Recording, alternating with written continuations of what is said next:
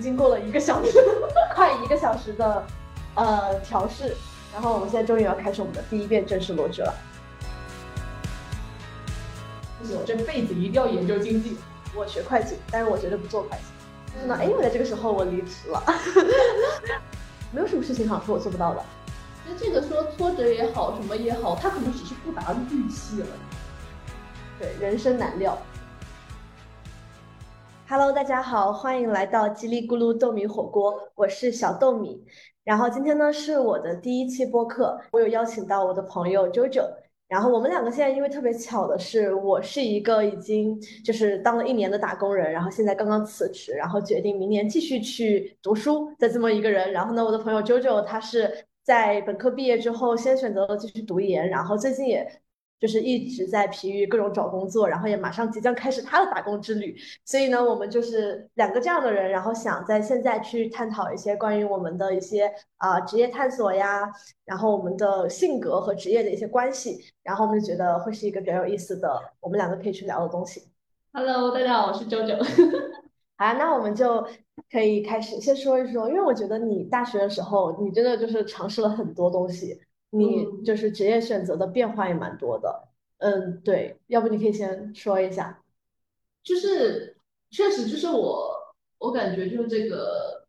我可能就是一个闲不下来的人，所以就是一直在尝试各种东西吧，然后可能也相当于是反复横跳，就是因为其实可能从一开始没有想到说那个职业，但是如果是非要说从职业开始选的话，可能选专业开始就是我。其实，在高中的时候，就是特别的强烈的，就是说，呃，有一个强烈的一个愿望吧，就是那个时候说一定要学经济，很迷恋，很迷恋。当时就是完全的那种，就是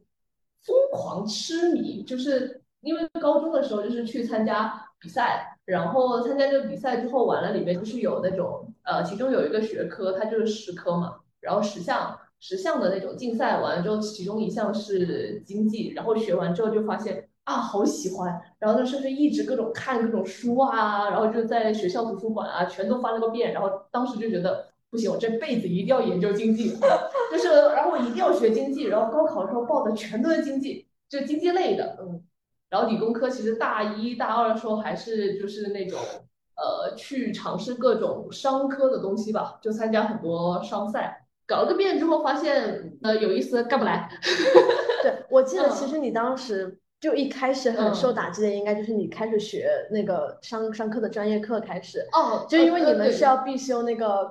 财会的那个基础课和 finance，对吧？是是。然后你当时我觉得，我记得那个是开始学之后，你就你就意识到自己其实没有那么喜欢这个东西。对对是的，因为就是呃参加比赛的时候是那个是大一的时候，我们是大一完了之后选专业嘛。对，然后是大二开始上那个基础课，然后所以就是一开始大一的时候先是参加各种比赛，完了之后后面又开始真的是去学这个东西，就发现呃干不来，也学不来，然后就但是那个时候又因为是有理工那边就是 school package 就有编程嘛，嗯，然后那时候反而就会发现好像编程很有意思，有一个课是有那个大的 project，就是。一零零二啊啊，写那个那个游戏的那个对不对？对对什么游戏？对对写，哎，当时写啊，华容道，华容道，华容道，华容道完了之后又要写那个信息系统，当时觉得好有意思。然后后面不是还跟那老师要去做那个无人机嘛？嗯。然后做完无人机，然后无人机那时候就是呃，又是学新的语言，把把无人机飞起来了。当时觉得哇，编程很有意思。然后所以其实当时就有点变了，就说嗯，学商，但是呢不要那么商。呃，以后做量化，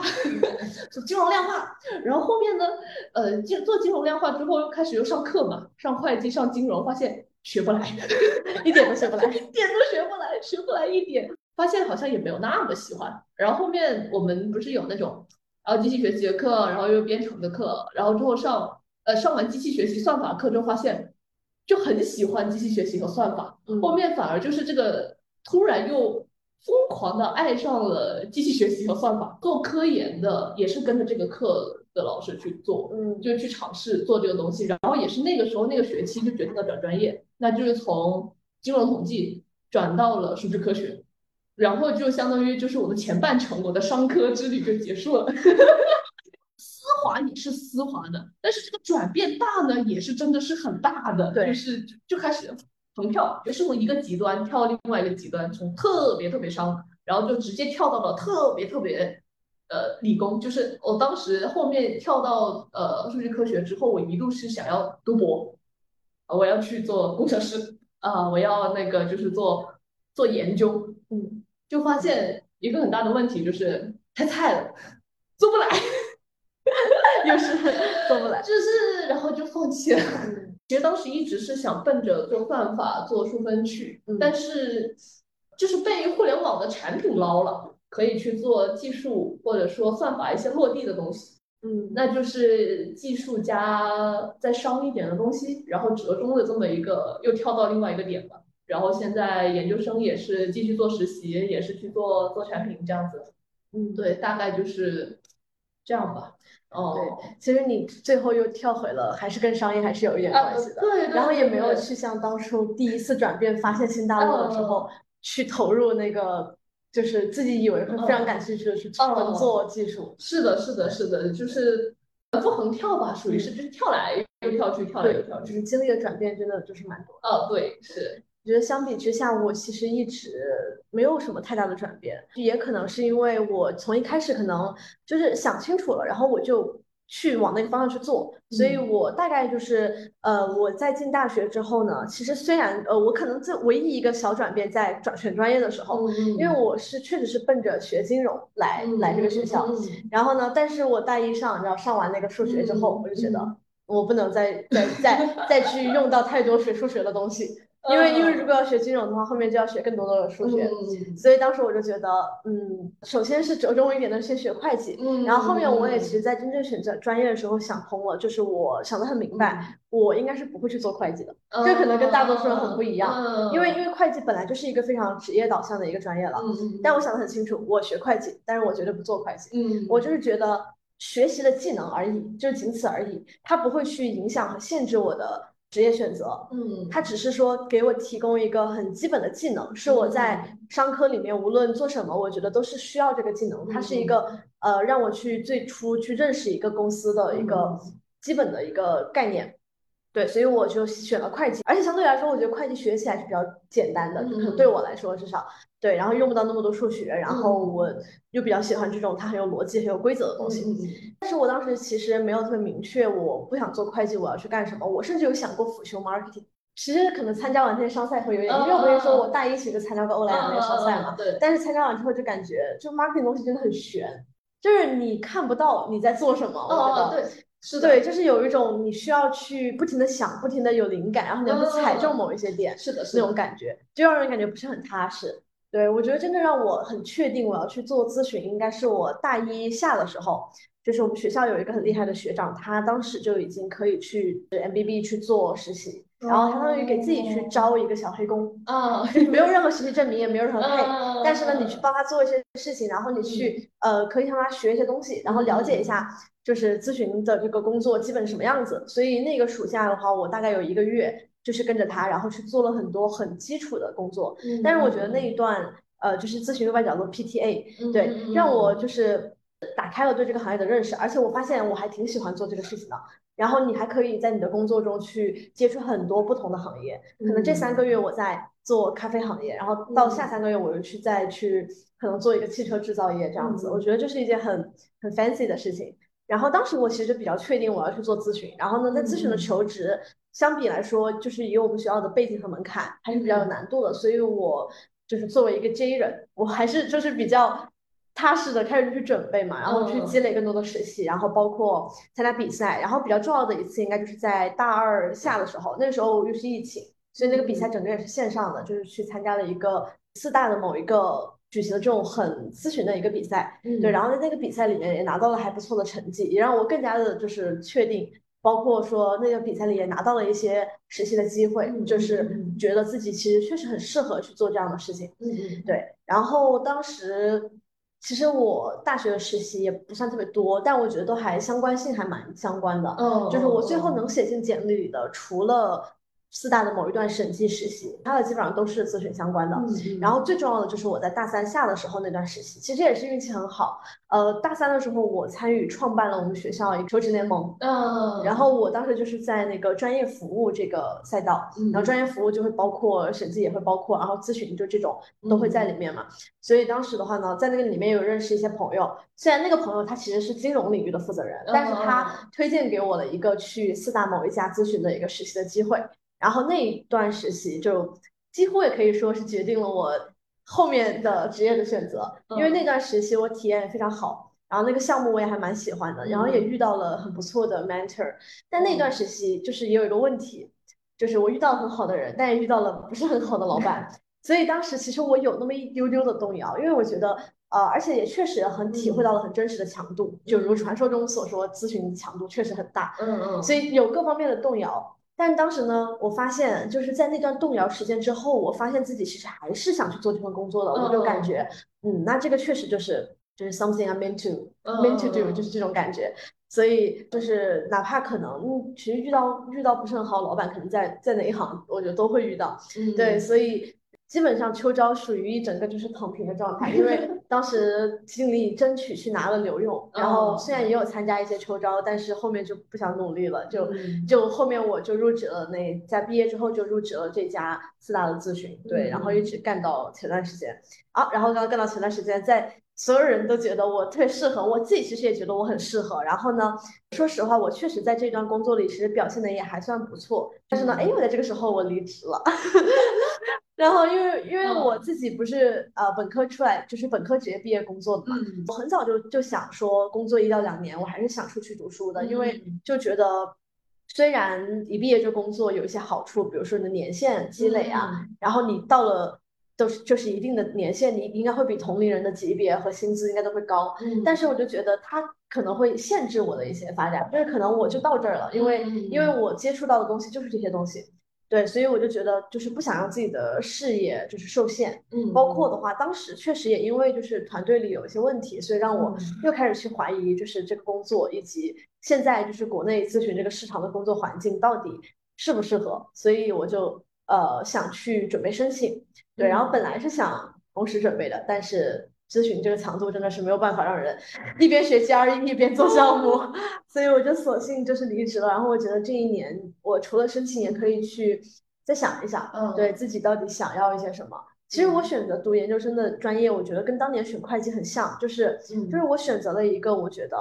它不会限制我未来的专业发展，呃，但是呢，它可以给有给我提供一些实实在在的一些技能性的东西，对，所以我想去学 BA 嘛，就是我觉得它对于我来说是一个硬性技能的补充，嗯，然后呢，我又有一定的已经工作的经验，所以我是有这种就是业务背景的，就我可以更好的应该去，也许吧，可能在学习的过程中更好的去知道它怎么去应用，对，然后它就会成为我未来就是背景里的一个一个硬性的技能。蛮神奇的，包括就这段时间，好多人知道我离职，然后开始准备申请，他们都觉得很很不可思议，因为觉得我一直以来其实走的路，就像我刚刚说的，都蛮确定的。嗯嗯。然后我身边几乎所有的朋友应该也都知道，我是一直想做咨询，然后我一直都在努力去做，然后我也去做到了，然后我也进到了一家很不错的公司作为我的职业起点。嗯。对，但是一年之后我离职了，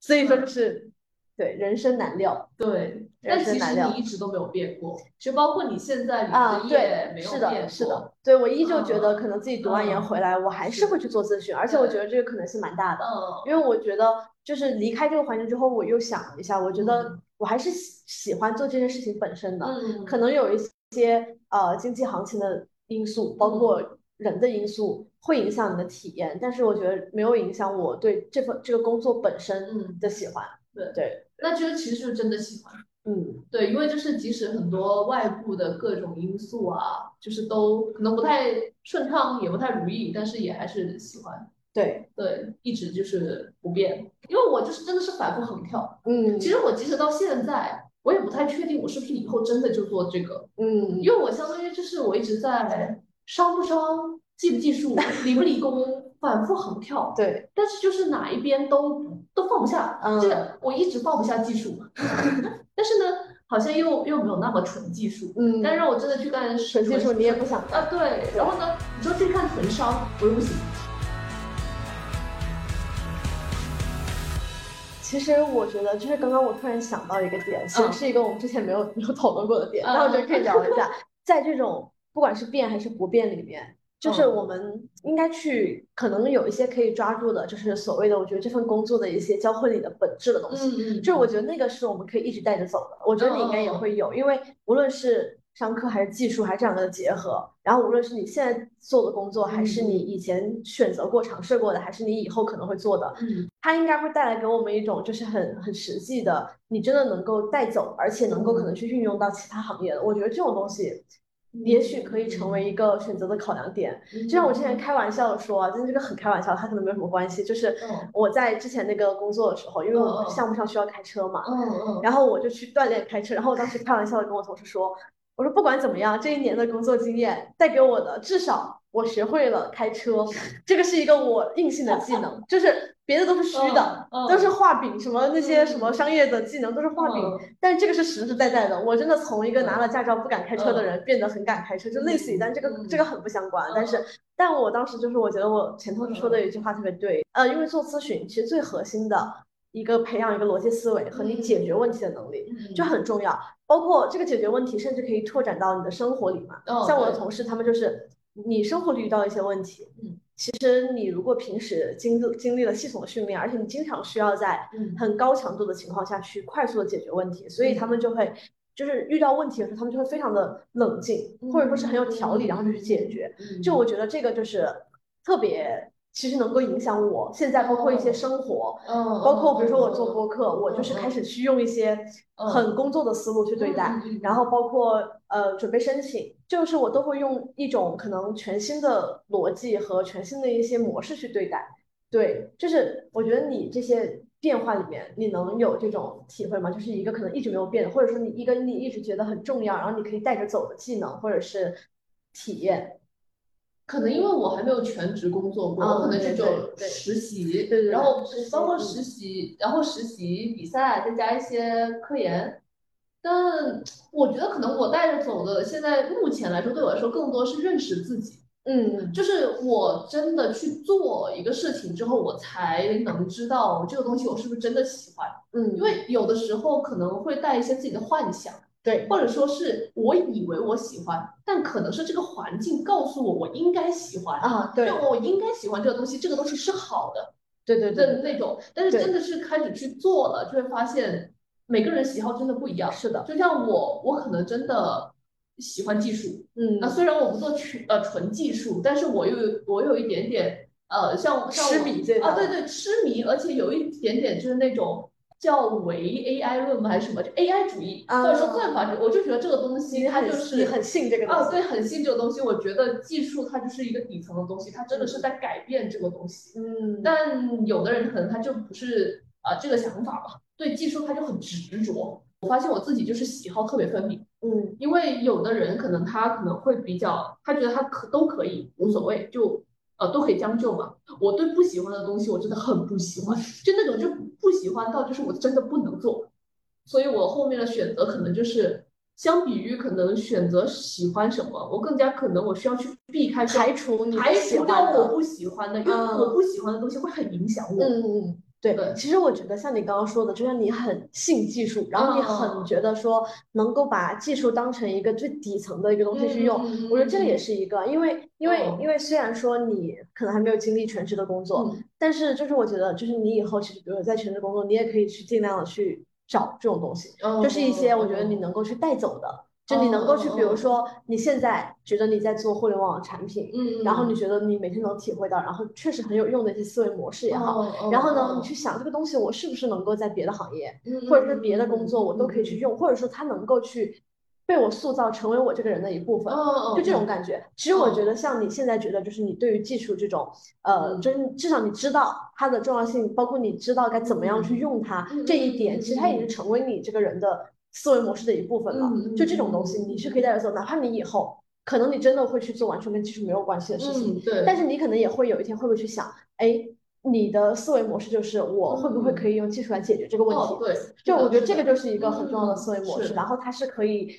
不受限于你的工作的选择，而是你通过在工作中获得的一些体会，然后你可以带走的东西。对，哦，说起这个，我想起一个，就是做产品的话。可能就是会有一个习惯，就是做产品要提需求嘛，嗯。然后这个时候肯定就做事情之前先理清楚，可能就会习惯性的理清楚做这个东西到底为了什么，嗯嗯。就是呃需求方就是他的要求是什么，嗯为什么要做这个，怎么做，而且它的收益点是什么。嗯，在做这个东西之前，可能就会去思考这个东西，嗯嗯嗯。这种可能是不是就是这种工作性质对思维模式带来的一种思维模式，对对，对，其实咨询顾问也是这样，嗯还有一些比如说对于咨询顾问的一些 stereotype，但是确实是真的，比如说嗯你说话就开始一定要分一二三点。啊，就是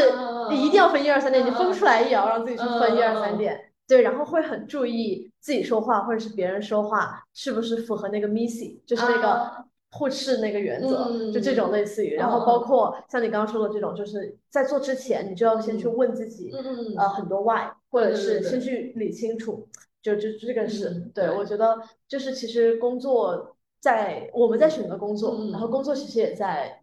就是某种程度上塑塑造造我们。对，对，怎么已经到了我们要讲的第二个话题了？也是是先接着聊嘛。就说起这个，我又想起，其实互联网还有一个可能思维吧，就是说迭代，嗯，就小步快走，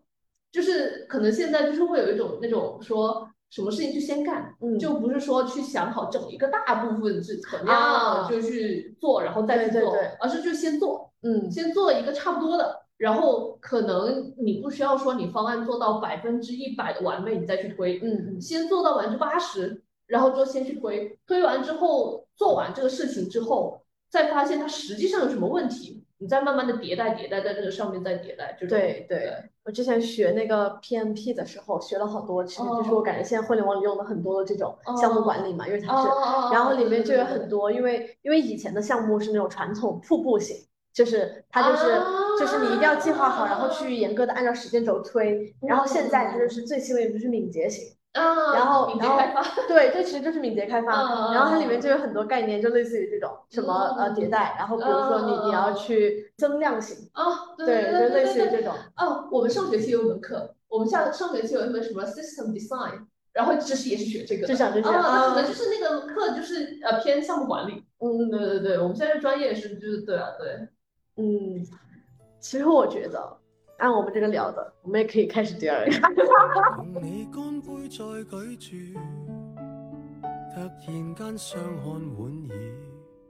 盤中透着那味。对，所以其实就讲到，我觉得就像刚刚说的嘛，就是我们在选择工作，然后其实工作也在塑造，或者是进一步的适应我们的性格，因为那些可能不适合我们性格的工作已经被我们自己淘汰掉啊，了。是的，是的，是的。對，就想说就是跟 MBTI 的一个一个关系。哦，对啊，刚才你也说你你就是一个呃很 J 人很 J 的人。对，其实我的 MBTI 就是所谓的一个很适合咨询顾问的 MBTI，就是哦 INTJ，哦对哦，INTJ，对，就很多人会很惊讶我居然是 I，对，就是感觉你是感觉你像 E，就是对就是是居然是 I。对对对，这就像很多咨询顾问其实也是，就是是 I 人，但是并不妨碍他们就是其实嗯。可以表达，甚至可以表达的很清晰，然后甚至嗯。可以表达的很 aggressive，在在工作环境里，嗯所以就是我觉得就是在工作里我们可以一起来，然后你也一定要去和人交流这份工作，嗯，但是就是这不妨碍我就是喜欢独处，或者说我觉得呃独处是给自己就是充电的一个模式。嗯对对，你的 MBTI 是，我我是 E ENFP，对，就是我也没有想到你是一，因为我觉得你很矮，可能是因为大学的时候，我觉得你经常宅在寝室。啊，对，就是。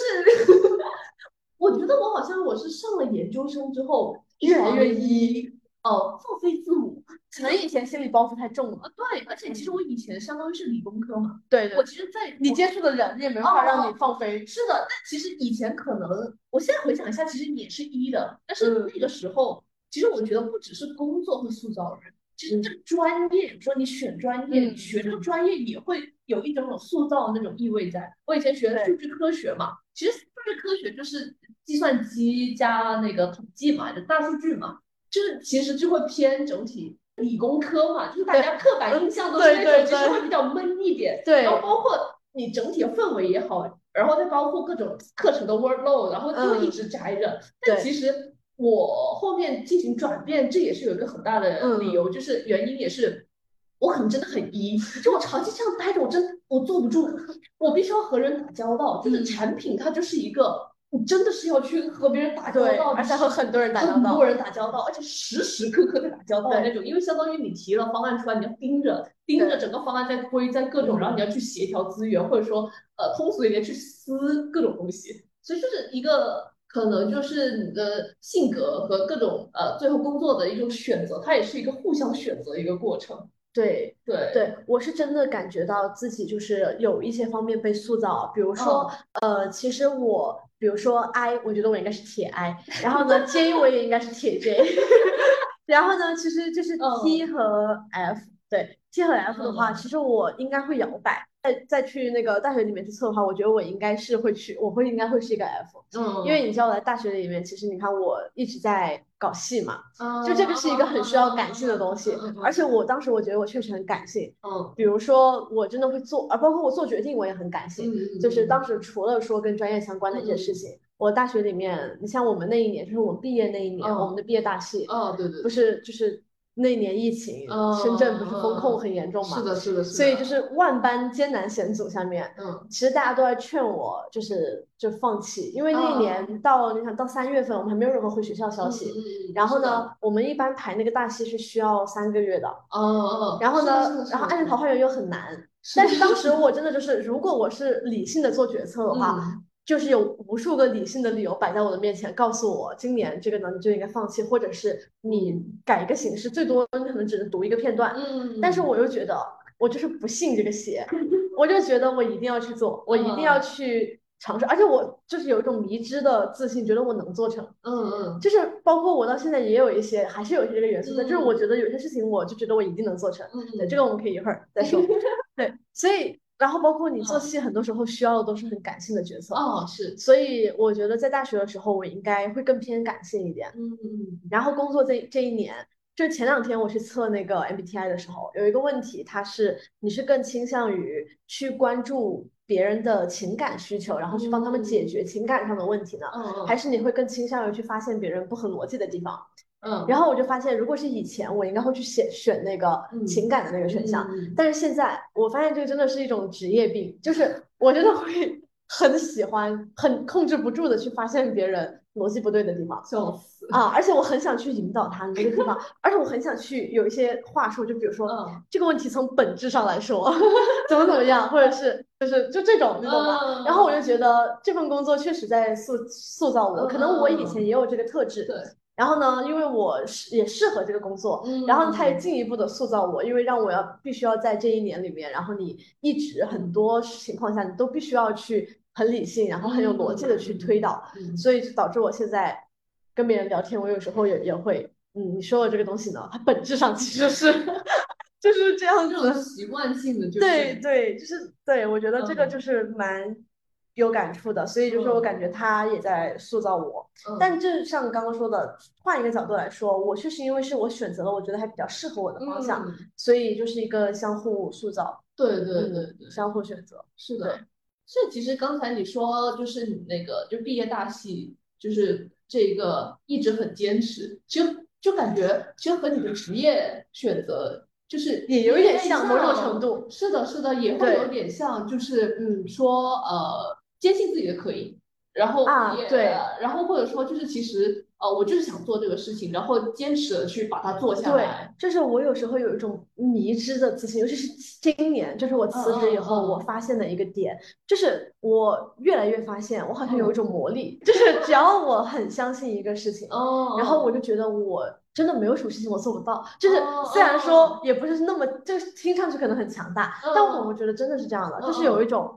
这个事情我只要想去做，嗯。我就觉得我没有什么做不到的这种感觉，就是有时候没有办法用很理性的东西来解决它，嗯。呃，来解释它。嗯。就比如说，我记得很清楚的，就像像今年我仍然还在工作的时候，嗯。呃哦，我就我当时已经辞职了，但是我当时就觉得，呃，我本来喜欢上《灌篮高手》，然后呢，我嗯。喜欢上《灌篮高手》之后，我其实本来根本没有想到过自己有一天会成为一场一百多个人的活社会性活动的主办，嗯，但是呢，我当时就就想了一下，就是一个念头，我就觉得啊，既然就是我回到我老家嘛，然后那边没有什么活动，我就既然他没有活动，有没有可能我来办一个呢？他当时只是一个想法，但是呢，我后面我就真的觉得我可以就是不计一切得失的去做它，嗯，然后就发现我给它做成了，而且做的很好。然后我当时我记得我就跟我朋友说，我说就有这样一种魔力，有一个事情我只要真的想做，我好像就没有我做不成的事情。嗯对，好神奇。但是但是其实没有他听上去这么强大。我觉得就是嗯嗯，它可能有一些心理上的暗示，但是更多的是说我很如果我很一个一定足够坚持的话。嗯就感觉好像无意中我就非常巧妙的衔接到了我们的第三个主题。怎發現你從情劫亦能學懂開解與寬恕，也像我对，不知道你有没有这种体会？因为因为我觉得就是我们也可以就是大胆一点去畅想未来。我最近就是可能因为闲下来了，我就總是会去东想西想的去想各種呃奇奇怪怪的事情，包括可能就觉得说自己好像可能不一定要打一辈子工，说不定以后我就会找到一份自己的事业，然后然后怎么样，然后去就这种感觉。对啊，就是也可以就是创业嘛。对，我记得你说过你对，一直很想创业。因为我一直有一种感觉，就是就我我不知道我自己要做什么，但是我为什么一直想要去创业，是有点有种觉得我人来到这一趟世上了。总得留点什么东西在这，嗯。来都来了，然后什么都没留下就走了，就好像白来这一趟了，就是有有一种那种，因为以前很小的时候就是会觉得说我要改变世界，嗯啊，那长大之后就发现哦太菜了，就是改变不了世界，对。那那看能不能做一点改变吧，就是说这个世界因为我的存在，然后它有一点点改变，就有一些好的改变吧，就明天听起来有点中二，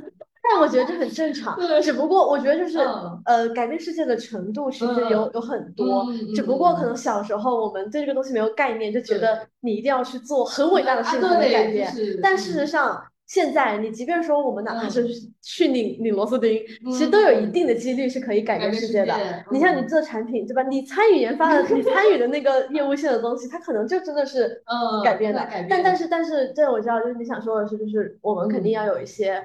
自己真个真的能够去按自己的想法哦去主导，然后去对有一些有影响力的东西。是的，对，嗯，就是我觉得其实真的是可以很大胆的去去想。对，就像我刚刚说的那个，我真的越来嗯最近越来越相信这个事情，就是没有什么事情好像是我做不到的，哦只要我足够的确定我要做这件事情，嗯，就是我觉得虽然这么说很悬，但是其实它能带来很多东西。比如说，你嗯想，我可能会嗯。影响我身边的人，嗯嗯，然后第二的话，我也会给自己就是呃更多的动力嗯。和专注力去做，因为呃嗯。就是如果我们只是在做打工，或者是在做一件自己没有那么喜欢的事情的时候，你可嗯能很难去百分百投入。你可能总是在想，我要去逃离它，我要去嗯休息，我要去有一些自嗯己所谓的自己的时间。对对对，对，但是呢，如果你做这件事情本来就是你很想去做、很想实现的事情的话，嗯。你可能就投入百分百的经历，你都不会觉得累，想去嗯逃离。是是是，所以就是你成功的概率也就会更大。而且就其实刚刚说到那个大学的时候那个毕业大戏的例子，我就想到，因为确实毕竟你做一部戏也不是靠我一个人嘛。嗯对，当时其实我就觉得是，嗯，虽然这么说，我也不知道他们有没有被我影响，但但我觉得我是影响到他们了，就是因为我一直很坚持，然后我一直在嗯我们的群里跟他们说，我说我们肯定要做，而且我们肯定能做成。嗯嗯，然后，然后其实最后我记得我们不是五月八号演出的嘛，那一年，嗯我们是四月八号返校的，我记得特别清楚，就整整一个月。而且当时四月八号是只有大四生能够返校，哦对对对对，就其他学校的同学他们反正要申请麻烦，啊虽然最后也有几个人申请了，嗯嗯所以排练时间很短。但是每一次的时候，我反正都会表现出非常强烈的坚持和意愿。嗯我觉得多多少少能够影响他们。就是我觉得，就是如果所有人都有这种信念感的话，大家就真的是很有可能会很专注，然后很有可能会就是去成功。所以我觉得，就是你就可能更会去影响到你身边的人。嗯嗯这是第一。第二的话，就是自己的投入这个问题。呃，在刚刚离职的时候，我真的让我学家艺真的很难。嗯嗯，因为本来就很久没有学习了，对而且我觉得就算在学习阶段学 GRE 也很难，GRE 真的啊是真的就不是 GRE 是真的就不是人学的东西。我发现了，我就是要做什么事情都可以做成的时候，我就觉得我一定要去战胜它这个东西。嗯嗯其实我第一次考 GRE 也不是那么理想，嗯然后我就觉得，就接下来我就再给自己一个月，其实也没有多的，就是九月份考完第一次之后，嗯到我上个星期考，就整整一个月，我就觉得我一定要去把它做成。就那个时候我状态一下就不一样了。就本来我因为就是太久没有学习了，所以我很难集中注意力，而且我当时就刚刚就在家嘛，那个环境又需要一段时间去适应，所以我基本上本来的状态是每天就很想睡觉，学一会儿就想睡觉，而且你知道，你知道看那个阅读，看那个 verbal，就真的很困。是的，而且呢，嗯，就是又很难，你又看不懂，又困又累，你就更不想看。所以我就是每天有效学习时间可能就两三个小时。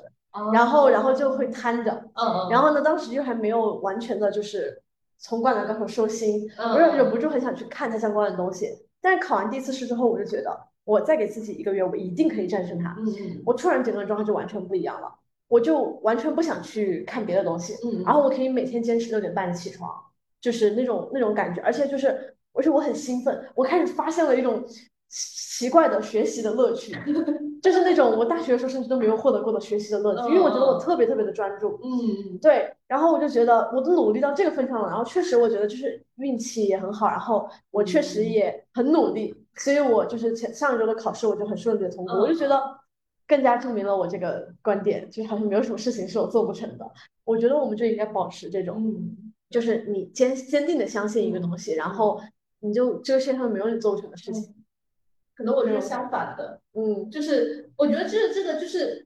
你这个也是很统一，就可能就是这种行为的方式，它可能是 MBTI 解释的，就是很 T 很 J，嗯，就是计划性的，然后很理性的，就是说我一定要做成这个东西。像我就是很 F 很 P，我就是随心所欲，所以我也是呃反复横跳，因为我就是看心情，我就是看我喜欢什么，但这个它就是一个很。怎么讲？也不能说很随机，很 tricky，很 tricky。就是嗯，做的时候我会有一个目标，我很努力的，我就是往这个目标我去冲去卷。但是其实后面我发现我好像是真的，呃，对一个对结果其实不是这么纠结的人。就我可能会让他就跟着命运走，嗯，就是我先往这个方向努力，但是说不定他会有什么样的转折，嗯但其实我都可以接受。然后呢，我就是一个又很随性的人。所以就是什么样的，哎，说不定这个也更有意思。然后呢，我就往那边重新再努力。所以我是有一点点像是那种反复横跳，反复横跳。虽然是跳来跳去，但是往回看的话，有一点点像那种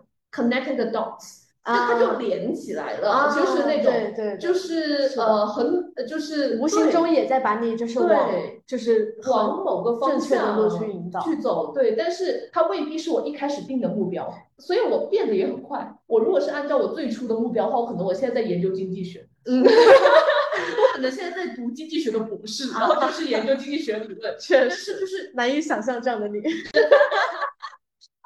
呃，往一个方向去走。嗯，但是可能我哪一天我就碰到那个分岔路了，然后一不小心被人踹了一脚，然后往另外一条路上走了，然后发现哎，好像这条路也不错，然后继续继续继续再去走一下，对对对，确实，然后发现它好像是其实也是一条也适合你的，对，就是往回它也是连成了一条道，对，就是但是就是我觉得现在就是这么去想，但是我回想起来，其实当时就是你刚刚说的，你被人踹到了另外一条，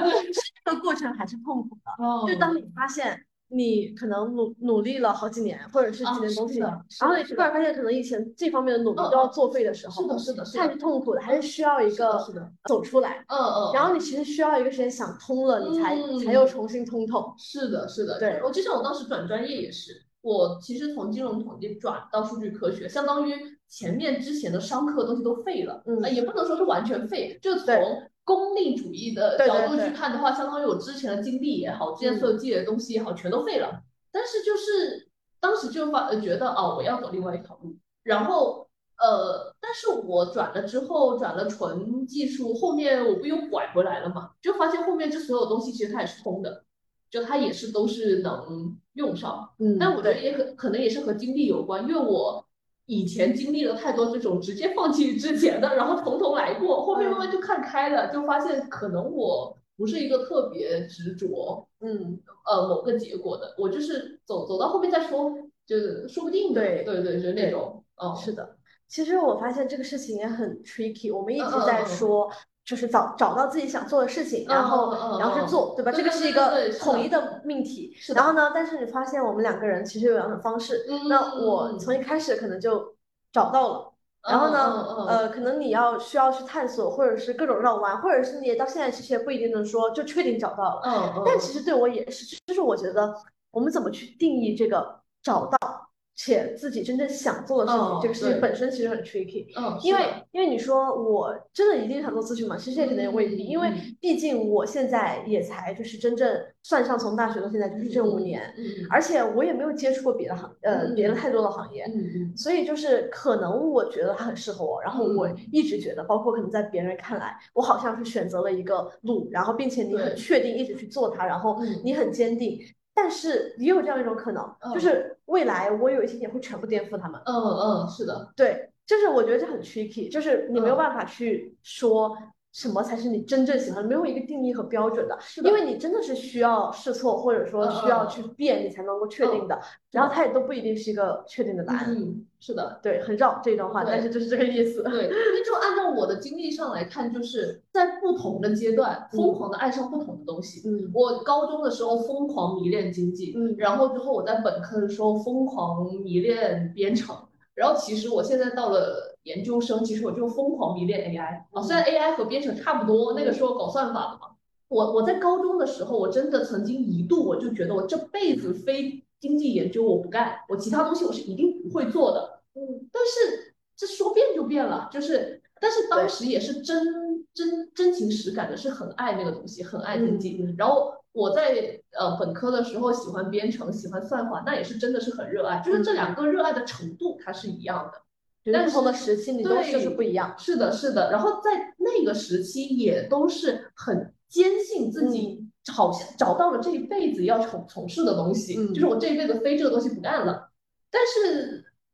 它又会变了它。又会变的，就是因为可能因为我变过，所以我我就会觉得说，我以前可以是喜欢经济，现在可以是喜欢算法，喜欢 AI。以后你也我可以不喜以后我也。我也可以不喜欢，我也可以对对另外一个东西疯狂痴迷，然后喜欢上这个东西。对，就所以就是可能在在不同的阶段会爱上不同的东西，嗯然后会有都在不同的阶段都会觉得自己找到了这一这一生热爱的要从事的，找到了，嗯，呃，曾经觉得自己找到过，对对，我就是觉得，因为很多时候很多人都有跟我说过，就是你要去规划你的人生路径的话，哦就是你要先问自己一个问题，就是你想要成为什么样的人，嗯，然后你去嗯倒，推嘛。对对，但是就是我其实觉得我一直无法回答这个问题，就是你要成为什么样的人，它本身就很抽象。哦，是的，然后呢，我会有一些很模糊的，就是嗯印象，就是说对于一个未来的我，或者是反正就是我想成为的样子，但它没有一个全貌，就是我没有办法概括说，嗯哦，我就是一个很想在咨询做到合伙人，不也不是这样，哦哦，我有一些很模糊的印象。首先，我一定要有钱，就是金牛座，我觉得就是这个，对你需要有一些 financial security 的感觉。然后呢，我能，我希望能够看到自己，比如说，我很想成为那种会很多门语言的很酷的人。嗯，但是你要说吧这个跟我的职业和嗯和这个挂钩，好像也不一定能挂钩，因为就像我说的，我好像只能看到未来的我的一个碎片，嗯嗯就是我只是觉得这个是我的一个部分，嗯嗯对。但是呢，如果用这个来倒推，好像从现在开始我就得开始学很多门语言，我才能成为这样的人。就是从这个问题本身来说，我其实想不清楚我到底想要成为所谓什么样的人，所以我就没有办法倒推，因为当时我在。呃，纠结换工作还是离呃辞职去读研究生的时候，我同事就问过我这个问题。他说，呃，你做出选择的话，你要先知道你想成为什么样的人。嗯，它可以很大，但是呢，它一定要可以去指导你现在的选择，去倒推。但我发现，至少我不能回答这个问题。现在，你能回答这个问题吗？不能，我我可以直接跟你讲不能，因为如果我要倒推的话，我在本科时候我就在倒推，我以后要成为经济学家，我要往后以后倒推怎么样？包括我如果我在本科我要倒推，我以后要成为一个算法工程师，我应该怎么样？哦，包括那个时候都不是算法工程师，算法工程师是后面的事情了。呃，本科再早一点的时候是成为算法的呃科学家，嗯去读读博，嗯就是那样套倒推肯定是不能倒推的，嗯就是真的是会变。对对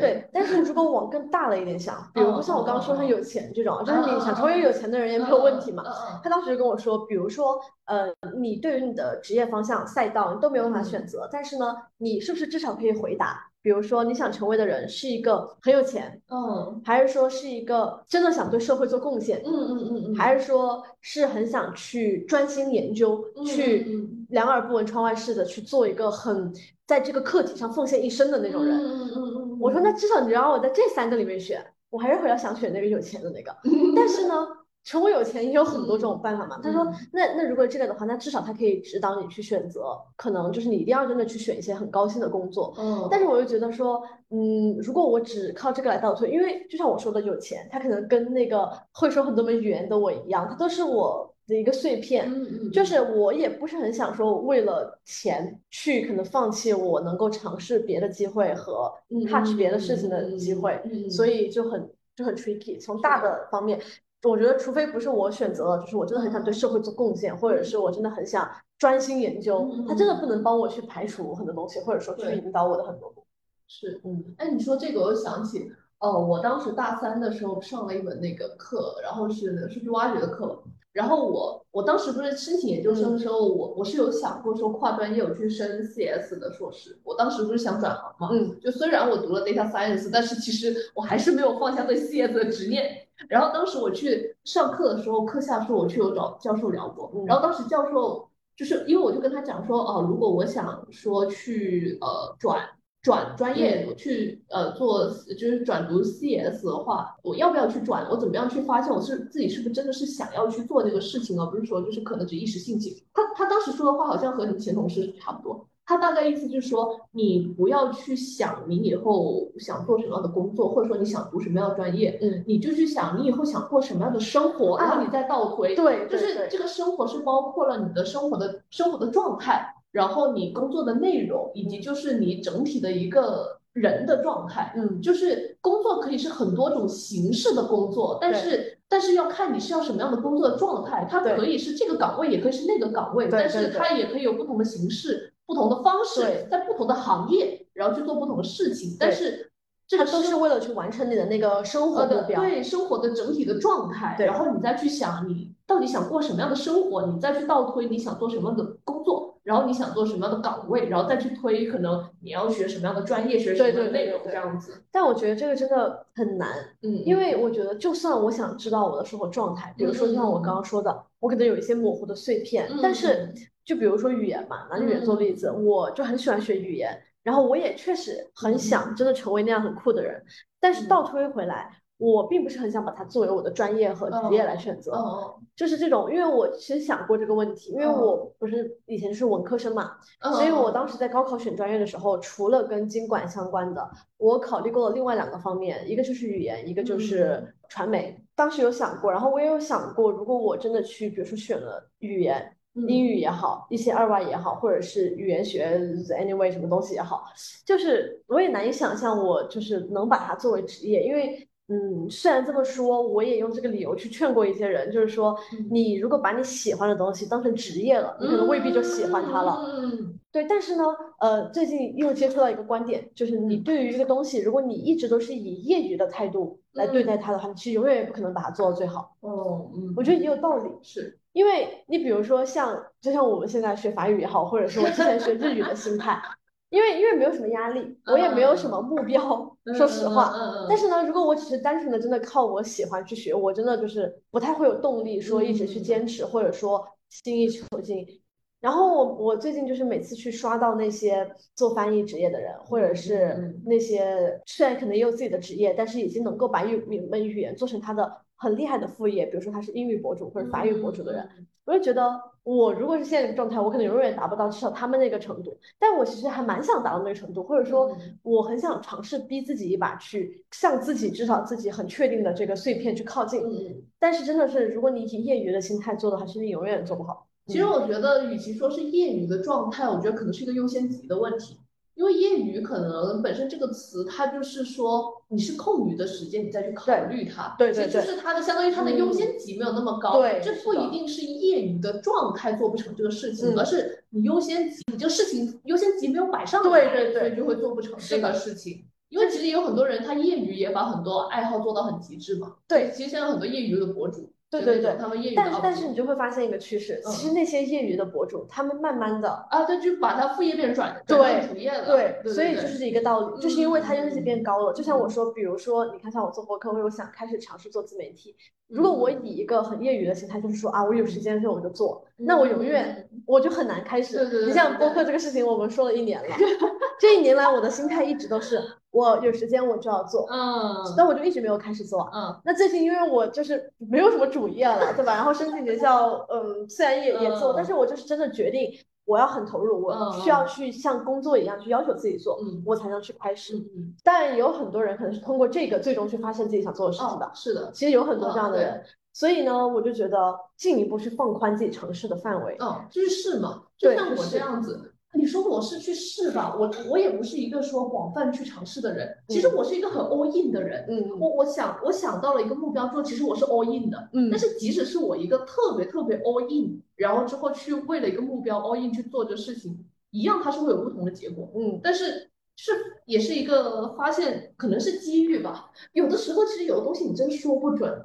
可能是年纪大了就开始信命，就是那对种我很信命。哦，真的就是嗯。就像我当时。我为什么撞进了互联呃互联网产品这条路子？就互联网可能是因为其实整体的大氛围，嗯我们这一代人大家都会说互联网是一个比较好的行业，嗯但其实我是真的从来没有想过我要去做产品的。嗯当时真的就是无意的就撞进去了，因为就是找实习嘛，很难嘛，有实习就行了，被唠叨做什么就去做什么，然后就无意之间就开启了这个方向。这个可能也是一种命也好，一种机遇也好我很我很幸运，命运的安排。啊，对对对，包括你看，我刚刚说，虽然我一直很坚嗯定，然后我也一直都在做咨询，但是嗯细想我的很多重要的让我去确定的点，我觉得都嗯是很机缘的。嗯比如说像我大一那个 PTA，嗯，就那个学长，他不是就是广泛的去招募的。然后呢，包括我后来那一段很重要的实习，就是那个朋友他都没有去发，他就想着先在我们那个求职联盟那个创办人的小群里去发一下。嗯，然后呢，我又很感兴趣，然后我去聊到了面试我的人又是我的高中校友。嗯，然后呢，那一段经历，然后后面进去之后，在我正职的这一年，我也遇到了很多人，然后这些人嗯也让我觉得做咨询很不错，所以我觉得就是有自己的选择在，但是我觉得嗯真的是命运把你推到那里，哦，然后然后让你发现，哎，这个很不错，然后你就去选择了，就是这种，感觉是的，。是的，我就我很幸运，嗯。像我刚刚说的那个，我觉得就是我当我坚定一件事情，我觉得我一定会做成的时候，有时候我觉得有一点这个关系，就是因为嗯。我一般选择去这么想的事情，它可能已经是命运把我推到那里推到那里去了，。已经推到前面来了，对就是对推到舞台上了，对，就是可能可能有一点玄学，但是我觉得嗯。又有一些道理。对，但其实说是说是命，嗯，但是其实它背后也是你自己的积累。对对对对，对就像我当时被捞，是因为那个产品它是和算法有关的。嗯其实在此之前我完全没有产品的经历，然后只是因为我是学算法的，嗯然后我之前也是相当于是做算法，然后就进去了。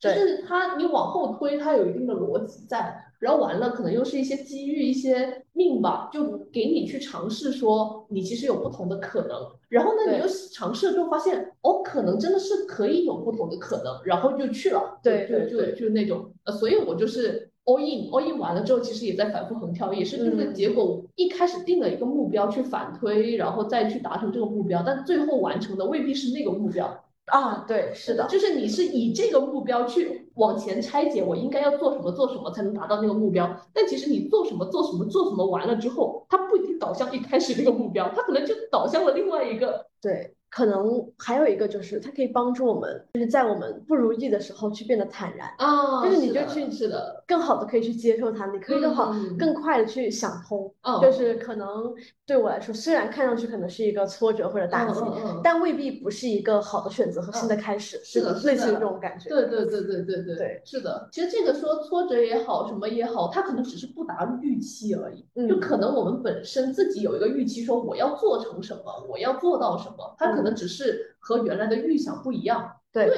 因为甚至其实我自己有时候都会想一个问题，有可能我一开始是想达到什么，所以我拆解，但有可能我拆的不对呀、我拆的不对，所以这个走的就是往就是了另外一个就是另外一个了。但有可能中间拆呃往前拆解嘛，那试着试着发现，可能我未必真的很喜欢这东西，因为我是这样子的，我就是真的是跟着感觉走。那做着做着我就做偏了，那就嗯往另外一个其实可能是更加适合我自己一个东西也好什么的。嗯，对。那你会给自己定一个就是长期目标吗？比如说，嗯呃，因为我之前关注的我很喜欢的一个博客博主，嗯他们会给自己去做三年规划和五年规划。啊类似于这种，但是他会定的比较模糊，比如说嗯他会有一个类似于说五年以后，我真的很想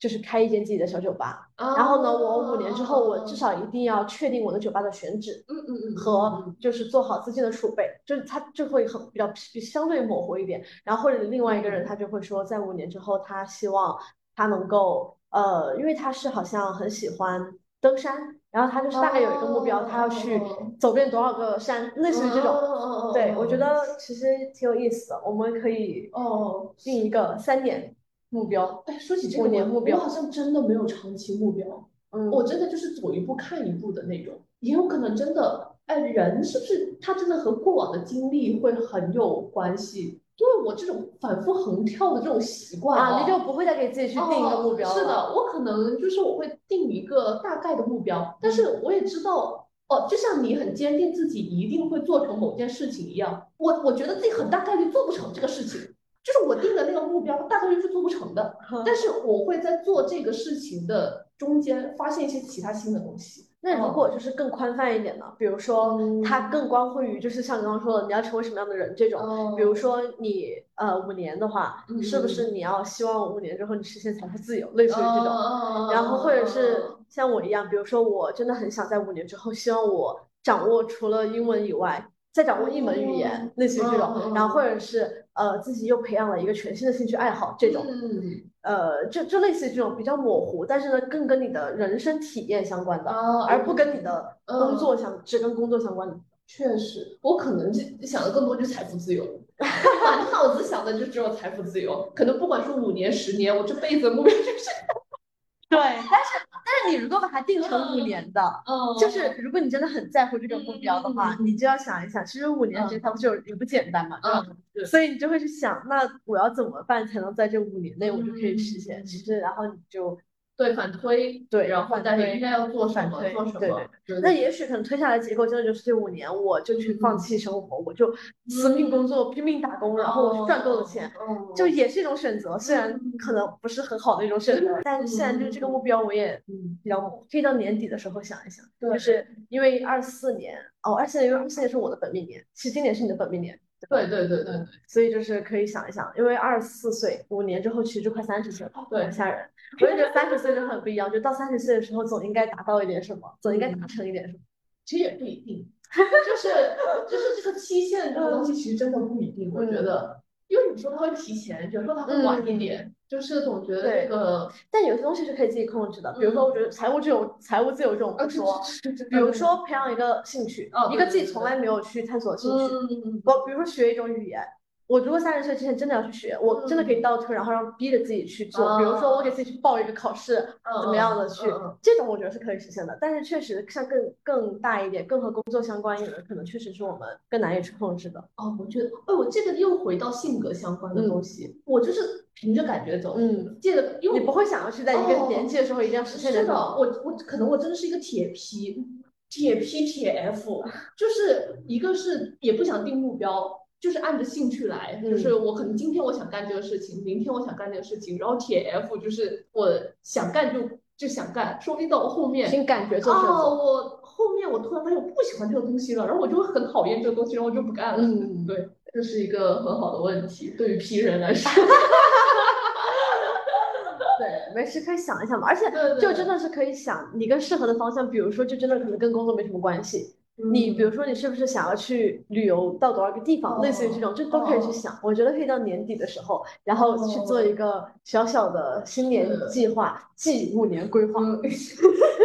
我真的很建议。真的。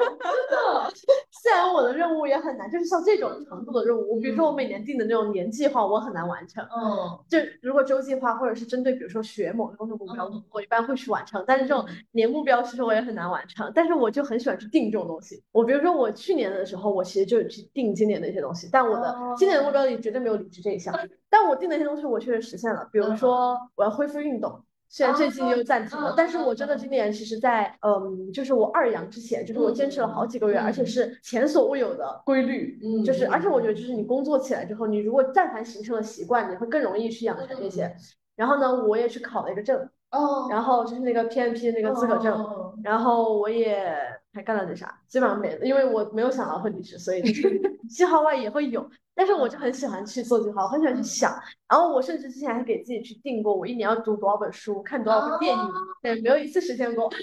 就最接近的一次应该就是二二年，我看的电影的数量。勉强能够接近我当时是一年想要去看五十部电影，其实不多，就一周看一部，但是就不是很简单，这个完成起来。对，可能我一定短期目标，我短期目标是短到一天啊，就我这一天我就把这个事情我就完成。嗯，就有一天我突然不是。呃，因为我一直长期前面一直在秋招啊，找各种东西，其实就一直很琐碎。嗯，然后我就想，我想恢复我的专注力，然后我不就买了个拼图嘛。然后呢，我就那一天啊，我我今天我一定要把这个拼图拼出来。嗯，然后我就就是把它拼出来了。就这就我今天的计划，就是我要从拼拼图开始，我恢复我的专注力。嗯，然后呢，第二天我就想着我要把一本书读完。然后第二天我就去就去书店了，就学校书店。然后我就坐在那坐一天，我就把它看完了。嗯，就是我就会定可能一天。一天的目标就今天我要做什么，嗯但至于今天要做什么呢，取决于我今天起床状态是什么。对，今天的状态以及我起床之后我想干什么。然后我今天起床之后我想干什么，我就 to do list 一二三四五全全部列出来，然后我今天就把这个事情全部干完了。但是我没有办法定明天的，因为我明天起来就是另外一个心情了，就我可能就想干不同的事情了。对，因为我会很喜欢一些 routine 的东西，啊，就是我很享受当我把一些东西培养成 routine 的状态。比如说我之前实习的时候。其实就是因为我每天真的脖子很酸痛，那个时候还没有找到好的电脑支架，嗯，所以呢，我就开始去做那个瑜伽，其实就是十分钟，啊，然后我就坚持了几天，然后我就很，我就开始很享受它，我就很想把它变成每天都坚持的事情，然后我就每天会非常期待这个时刻的到来，甚至我上个。月因为学 GRE 的时候，因为我之前就是发现那个因为 GRE 单词不是特别多特别难，而且需要反复嘛，是的我之前其实背完过一遍，但我发现根本不够，所以我后面这一个月我就觉得我每天早上其实我要安排一个小时。小时就全部用来复习单词，而且一定是早上我六点半起床之后就一个小时全部用来干这个。这样的话，我其实，在八点半我还可以开始我的任务，所以我就会觉得我时间很多。到后面我就很享受早上那一个小时，就是我觉得我很期待明天，有点病态，但是 但是我就是当我把这个事情变成一个 routine 之后，我就会非常的享受它，我就会非常期待这个东西的到来。所以有一些东西，如果我真的很不想去做，比如说看书或者看电影，但是呢，我一旦逼着自己去坚持一个周期，我把它成功变成一个 routine 之后，我就会很喜欢，而且我就会很开心。慢慢的找到了一些我看我就很喜欢的小点，然后就去坚持它，然后我就会很快乐，我就会觉得我自己的生活非常的 organized，我觉得我掌控了自己的生活。哦，我就是那种我一定要自由。我想起来这个，因为我经常读到那个豆瓣，就是他提到说怎么让你去快速开始一些事情，然后就提到一个，比如说你刷题。你就不要按照那个规定的去刷，你就选有演员的题先刷，你就更容易去开始。是的，就很适合你这种。对对对，真的很适合我。但但我觉得就是我有时候也也也会就是很很结合，比如说你说的随机，我有时候也会给自己去找嗯嗯那么几天，就是真的让我很自由。不会去做计划那种，对。但是对于这种常规的一些 routine，我觉得这更多的可能只是一些个人的怪癖。比如说 Monica，就是我越看到的时候，我就越觉得我跟 Monica 真的很像很像。